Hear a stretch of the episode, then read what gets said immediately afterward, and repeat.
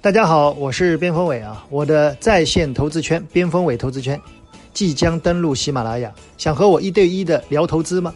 请尽快的加入铁粉圈，抢限量俱乐部的早鸟名额。搜索微信号西马零七七 x i m a 零七七，添加喜马拉雅节目助理为好友，备注边锋伟即可加入。更多的惊喜、超值福利等待着你哦！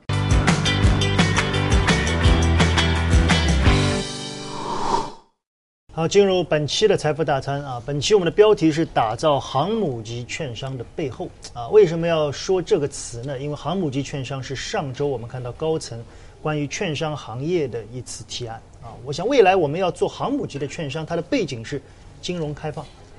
在过去的一两年和未来的一两年，金融开放将是中国非常重要的一个词。金融开放，大家想象中的保险、银行、券商啊，那券商这个行业在开放的过程里面，大家有很多的不同的声音。其实过去的三十年的改革开放，我们看到了很多的成果。现在的金融开放，我想对很多的投资者来说，和对很多的老百姓来说，我想即使券商行业受到更多的竞争，他们也是享受到更多的服务。那么这个时候，对国内的券商，到底是机遇还是挑战啊？我想我们今天要主要的来聊一聊啊，两位也都是行业中人，也都曾经在券商待过啊。我想我们都可以来想象一下，现在和未来大家想象中的券商的最大的不同会有什么？我们先大的有一个框架吧。老袁先聊一聊 券商行业，你怎么看？你你你属于局外人，你可以敞开说啊。呃，我觉得其实对于券商行业来说，从二级市场的一个角度来说，投资者是既爱又恨啊。既爱又恨。爱是因为什么呢？从至少近阶段我们可以看到，一九年从年初的行情以来，每一波行情，券商的一个弹性是最大的。嗯。所以我们投资者很爱它啊。对对对。恨它呢，没有业绩啊。啊。到现在为止，没有看到哪一家券商的业绩可以跻身啊这个大白马的一个行列啊。对，所以从这个角度来说呢，是确实是既爱又恨。但回过头来讲呢，刚才你也提到了这个以后外资的一个竞争会越来越激烈。对。那除了现在这个我们券商的一个市场的一个竞争之外，嗯，又多了一个和外资的一个竞争，一个人才的一个竞争。对。那这个竞争呢，我觉得好像已经开始看到了。啊我觉得从海外来看，我们印象中的大摩、小摩啊，印象中的高盛，我们经常叫大投行，啊，证券还是我们叫证券公司啊。我记得一百年前，其实我们会看到美国是有很多的像证券营业部所在啊，现在我们几乎看不到。所以我们刚才说到的券商的三块业务，我们简单的梳理一下三季度的这个业绩的波动，大家可以看到啊，一季度和三季度的整个券商的业绩波动就像过山车一样啊。所以我们现在像我们自己的大券商来看，我们非常清楚的知道我们在做一些转型，我们希望业务上的占比创新业务会更多啊。对。投行业务、大资管业务啊，包括我们的各种的这个，呃，我我们说的机构的对接的业务要求更多，但是似乎在真正的利润上，大家每次总是看到，只要成交量一大，业绩就好了；是成交量一小，业绩就弱了啊。小吴这一块怎么看？现在来说，如果券商进入到下一步要调整。整个的一个收入占比的一个结构过程当中，我们确实看到了来自于管理层，在今在去年年底、今年年初，已经在不断的去释放一些新的一些业务，给到一些大型的这样一些券商。对，这其实和这一次提到的这样一个航母级的券商，嗯，应该来说在政策上有非常多的这样一种衔接。嗯，对。另外的话就是金融供给侧，我们知道今年最重要的这样一个提法之一就是金融供给侧。对，金融供给侧的背后就是。过去是仅仅靠银行的体系去支撑原来的我们中国的这样一个经济啊，那未来如果中国要做科技创新，嗯，要做产业的转型升级的话，其实就需要用到整个资本市场给予不断的这样一个助力。对，资本市场当中谁是这样一个承载者？呢？我觉得更多是由券商来这样一个。作为这样一个承载者出现的，嗯，所以航母级的一个券商背后，我觉得就是和金融供给侧的这样一个呼应。因为有一句话就是“金融兴则经济兴”。嗯，对，我觉得从券商未来的这个发展方向来看，我们肯定是要和国际最大的那种投行去做个竞争啊。我们也给了大家一一一些数据，大家可以看一下来自外部券商的一些冲击啊。我们一两年以后，我们将直面。高盛、摩根斯坦利啊，大家来看看整个二零一九年三季度国内券商的总资产之和是七万亿人民币啊，净资产之和是两万亿元。高盛集团的总资产正好是一万亿美元，好像正好是我们所有券商的总和啊。摩根斯坦利的总资产是九万啊，零点九万亿啊，所以好像给我们的感觉就是他们的头部券商非常的大。如果我们考想象一下我们的 M 二的总和啊，M 一的总和。其实我们并不比美国要低，啊，但是好像我们还是非常的碎。所以按照刚才小吴这个说的供给侧改革和我们的开放，是不是未来我们的并购券商随着外资的进入的并购会越来越多？呃，应该会越来越多。实际上这也是跟我们券商原先的一个地域券商非常多也有很大的一个关系啊。我们原先一开始券商刚刚起来的时候，往往都是一个地域券商，啊，省内的或者市内的一些券商是非常多的。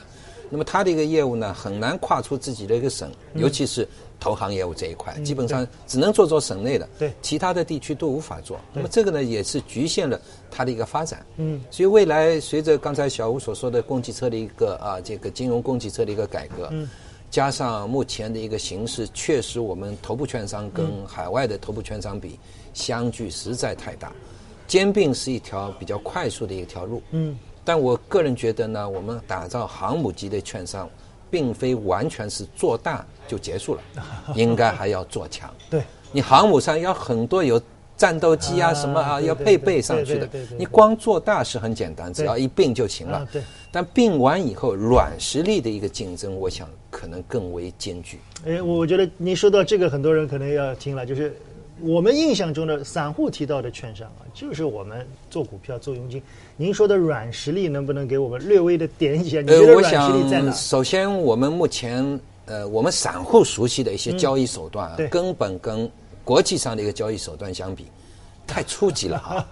那现在我们我们现在是正在增加了好多啊，金融衍生品的一个工具。对，就我觉得这方面是一个。嗯。另外，刚才提到了像高盛啊、摩根斯丹利啊，在我们的印象当中，它投行业务是非常强大的，是可以做国际化的一个投行业务的。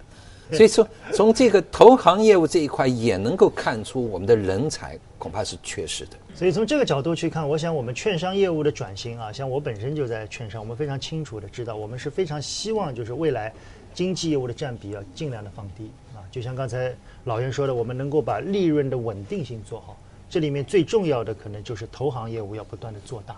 那么在投行业务上，现在科创板其实券商是有跟投。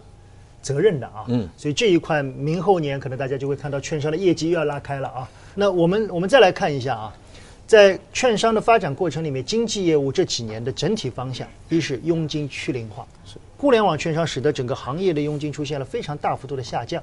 所以从这个角度来看，小吴觉得经纪业务是不是以后要像海外一样？海外几乎是没有这种证券公司的。我们现在券商已经有很多的券商营业部是没有散户大厅的。但是百分之八九十到二三线城市是基本上都是有，这个方向的转变，你觉得还需要多久？我觉得应该速度会不断的加速。嗯啊。那么现在其实我们说指到的航母级的一个券商，它指的不一定不是经济业务，对啊，一定不是经济业务。那现在我们确实看到券商之间的这样一个整合，就是大券商整合一些中小中小型的这样一个券商，对，其实更多看重的还是经济业务本身。嗯，就是其实还是一个布局的过程啊，我觉得还是一些网点啊，如果网点越多，更加容易被大券商相中，然后进行相应的这样一个整合并购。所以我们可以看到，在做大的这样一个过程当中，其实现在还没有说特别。着着重去打造袁老师所说的这样一个软实力，嗯，啊，所以其实，在未来要走的路，其实还是相对来说是比较长的，嗯，因为其实光是做大来说，我们觉得途径手段会很多，嗯，包括大的去并购小的，你能做大，然后你问二级市场进行相应的这样一个融资，嗯，伸手问市场要资源也是一种方式，对，那么市场在目前这种政策。呃，我们说监管的这样一个格局之下，也愿意去给你一定的一个资源，你也能去做大。对，但是仅靠这些是不够的，做大的路径很多，但是真正你要做大的，我觉得最重要的还是不断去做大你的这样一个根基的一个业务，就是来自于创新和投行的一个业务。对啊，如果你把创新和投行业务不断去做大的话，也就意味着你的整个净资产收益率会不断的一个提高。嗯，你能够给整个二级市场参与你的投资者更多的这样一个回报之后，你的市值自然会不断的做大。这时候你也能问市场要到一定的一个资源，这时候你的一个发展才是真正有质量的一个发展。所以在整个券商未来发展的过程当中，我觉得应该会不断的去拉开这样一个差距了。啊，你说的拉开差距是指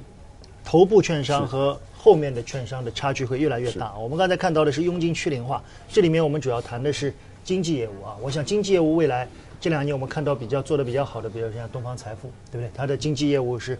从开户啊到后面的这个许多的这个产品的买卖，几乎你看它的财报里面都是靠这一块。而另外的两块业务，比如说资管业务和投行业务，我们在这张图上大家能够明显的感受到更多的是头部优势。所以如果说经济业务上头部券商还不明显啊，那么在投行业务和资管业务上，头部券商的优势很明显。同时，我们现在知道头部券商每年这个，呃，现在还有一个分数啊，可能很多。投资者是不太明白的，就是我们在行业内是非常知道，就是这个三 A 级、两 A 级、A 级、B 级啊，这是非常非常重要，因为很多业务只要证监会给你的评级往下一降，你很多业务就是不能做，那几乎就是巧妇难为无米之炊啊，所以这也使得很多的券商为什么要被头部券商并，因为它未来的业务空间就。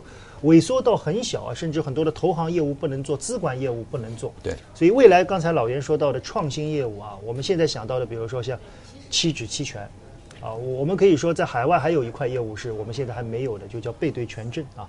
一个股票一天波动一毛钱，它的权证从一毛钱涨到两毛钱，哦，那就。对吧？那就不得了了，对吧？那这些大量的背对权证出现以后，投机的归投机，投资的归投资，这是券商未来我认为很大的一块业务啊。所以从这些海外的业务来看，我想我们最后要得出的几个结论就是，券商在打造航母级的过程里面，最重要的可能是把自己的定位要做清楚。我们看到一些券商报告啊，对目前的整个行业的分了几类，我们看到啊，一类是以中性，像我们君安为主的叫综合类的大券商。综合类大券商主要的方向就是集中度的不断提高啊，我想这个是综合业务做大。第二类是以海通证券，其实海通以前我们印象里面也是大券商啊，这几年我们现在变成二线了，包括这个申万宏源啊都偏二线，他们现在就是资管业务要精良的。那第三类呢，就是我们说的中金啊，中金这家券商一直规模不算很大，但是在行业内一直是翘楚，主要业务就是因为它的国际化和投行业务很强。那第四类就是东方财富，所以这四类券商，好像我这里面我感受到一点，就这几家我们都是比较耳熟能详的。那么我们现在又上市的很多，比如像天风啊，呃，长城啊。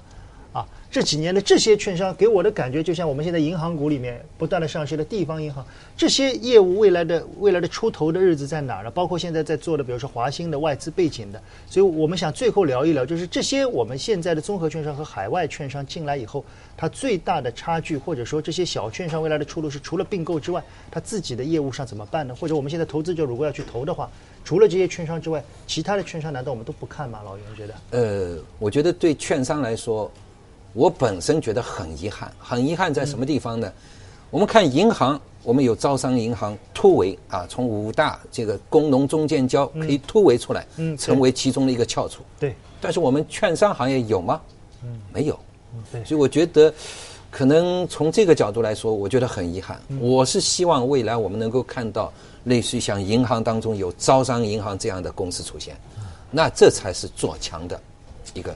我觉得老袁这个提议非常好，就是我们其实非常希望看到券商不要同类化啊，就是除了招行之外，包括平安、兴业啊，包括前几年的民生，它都在某一块业务上很有自己的特色啊，小贷业务很强啊，零售业务很强，资管业务很强。我们现在确实好像除了头部券商都感觉每块业务都比你强之外，中小型的券商好像。分不出来，没有啊，没有特色。呃，小吴呢，觉得刚才我们提的这些，你觉得哪一块是投资者特别关注的？我还是落到二级市场吧。嗯，对。啊我觉得，呃，券商其实今年进入到今年之后，有两个非常重要的逻辑。嗯，第一个逻辑就是观察一下流动性的这样一个松紧程度。嗯，对。啊所以，券商通常来说是整个二级，我们说情绪波动的一个放大器。嗯，刚才你说了放大器这个词，我觉得用的很好。所以在整个市场啊，纯粹从短线波动情况来说的话，其实。大小券商应该来说都是走同步的，啊，大部分时候如果是大起大落的过程当中都是走同步的，嗯，所以这时候普通的一些投资者愿意选择那些估值更高的一些小券商，嗯，我们也当时看到了中信建投啊，在两边其实估值有非常大的一个差别，这其实就是来自于情绪上的一个波动，嗯，对，另外一部分就是来自于整个资本市场的一个深化改革，嗯，这一块也是整个券商非常重要的在未来的一个引擎，但在这个引擎之下呢，我觉得大券商胜出的概率会越来越大。对，因为大券商能够，就包括之前几年大券商其实有非常多的向市场要资源的一个过程，嗯，大券商做了很多的这样一些募资的动作，嗯，这是小券商根本无法完成的，嗯，做完这样一个募资之后，你如果慢慢提高你的杠杆率啊，然后。再有一些，比如说创新的一个业务能够放开给大券商的话，其实大券商可以去运作施展的空间要比中小券商要大得多。所以这时候，我觉得航母级券商提法的一个背后，或者是演绎出来的这样一个未来，可能大券商他们的一个估值会慢慢的开始要走出他们的一个估值。我们现在的整个券商还是上百家啊，百家还要多。所以从这个角度来看，如果和欧美啊。比我们的数量就是好像还是确实是多了一些啊。我们想想现在的钢铁、煤炭啊这些传统行业，我们想到的这真正上市的企业好像没有那么多啊。好像金融企业还是要并购要更多一些。你你接下去说。呃，所以其实，在目前这样一个状态之下，其实大型券商他们的估值相对来说还是偏低的。所以未来其实他们相对于整个中小市值的一个券商，我觉得还是会有估值上的一个优势。嗯，这一幕其实当时出现过，就是从二零一六年开始，整个银行股也是出现了一波非常明显的一个分化。对，大银行反而倒反倒是涨得非常好。对，一些中小市值的一些银行反倒是出现了一种相对来说喋喋不休的一个状态，就是因为当时他们估值是有落差的。小的估值当时比大的要高啊，对，然后大的估值会慢慢做提升，小的估值会慢慢回归。啊，所以其实，在过去市场的一个运行过程当中，小券商是持续占优的，嗯，但是如果要进入到未来，真正看。中长期可持续的一个基本面的话，大家会不断的去盯着它的一个 ROE 看。我想今天我们初步的来聊一下券商，我想得出几个结论啊，就是目前券商的整个创新的道路是在走，但是走的还是比较慢啊。从目前的业务来看，我们可以看到刚才给到的数据，就是以经济业务为例，小券商大概还是占据七八成，其实我们大券商已经落到了五十以下，啊，所以未来我我们现在的这个业务的。规划是要做成三分天下，就经济业务争取在未来的三年落到三分之一左右，创新业务啊、投行业务啊、其他的一些业务可能要慢慢慢慢的占据更大。这样呢，就像刚才小吴说，它的业绩的波动会更窄一些。所以我想最后，大券商相对来说它的估值的优势溢价应该会逐步逐步的浮现出来。啊，我们最后也是把这个关键词呢送给大家啊，大家在我的互动平台上回复“券商二零二零”啊，我们会把这张图。和这一张啊，关于券商重点几家公司的一些财务数据给到大家，大家可以做一些重点的自选跟踪啊。本期我们关于券商的航母级打造之路，我们初步的来做一些了解，希望对大家对券商的认知会有一定的提升。接下来进入本期的风味形象。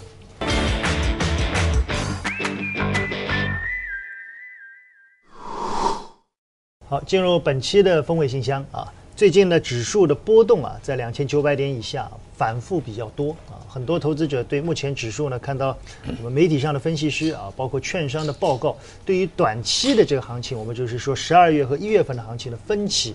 开始明显的加大啊，然后我们看到在技术上的很多的分歧也比较大啊。老袁帮我们把把关啊，从技术上给我们看看怎么。呃，实际上呢，近期呢，在年线的一个位置啊，来回争夺啊。其实年线呢是一个非常重要的一个均线。那目前这根均线呢，有一点还是偏向于多方的。嗯。尽管跌破啊，但是它的一个趋势是向上的。对。所以整体上呢，它还偏向于多方。因此呢，在本周像周二、周三。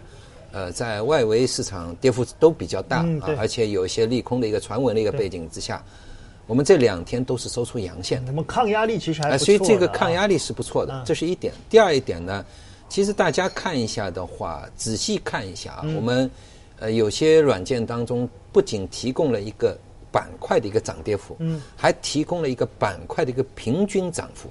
好，那这两个做一个比较的话呢，你基本上可以得出一个结论了。嗯，那么这什么结论呢？这个结论就是现在市场当中。应该说资金还是比较少，甚至游资也不太活跃，就是行业性的机会很行业的新的机会少，但是行业的一些龙头企业，嗯，已经有市场资金开始默默关注了。呃，这一点倒是和很多券商的看法一样，就是明年的行情，如果以现在的指数来看，明年可能要更注重自下而上。对，那下面几个落脚点，下面我们看到二八七零已经到了，对对，接下来是二八五零。二八二零啊，都是，但是我觉得好像每每一个台阶都是有一些有一些支撑的在。对对对，所以我觉得如果你一定要往下看的话，那我可以看到两千七百三十三点上方啊，因为当时上来以后有过一个呃，类似于像这个比比比高啊，这个颈线的一个位置，可能这个位置，我觉得应该支撑还是比较强一些。所以现在指数的表现可能要远远的落后于一些。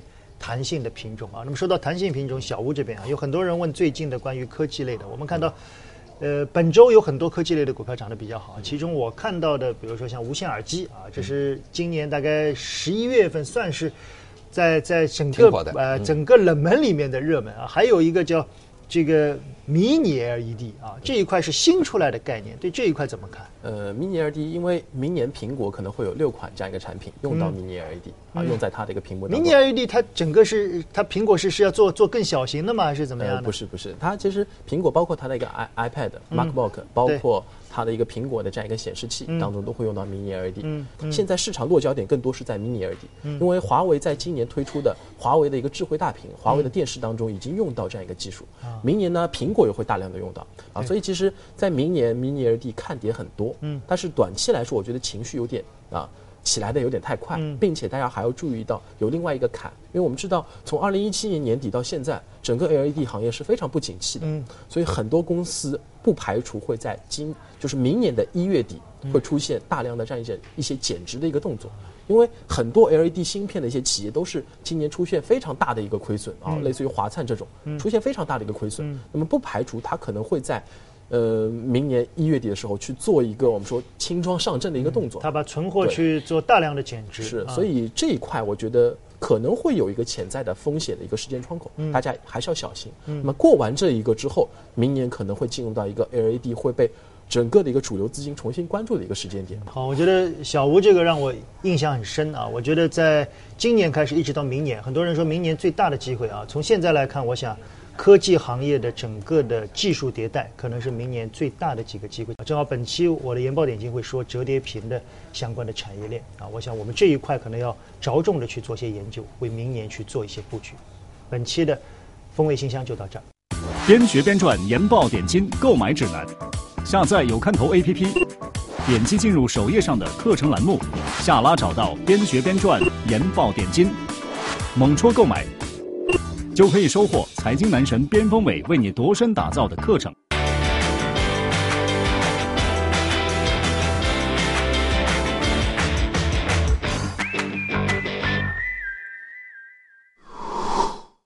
好，本期的财经风味，我们聊了券商啊，也聊了一些互动的一些话题啊，希望对最近的这个市场里面的操作对你有所帮助啊。但最近我们发现道琼斯指数开始有些。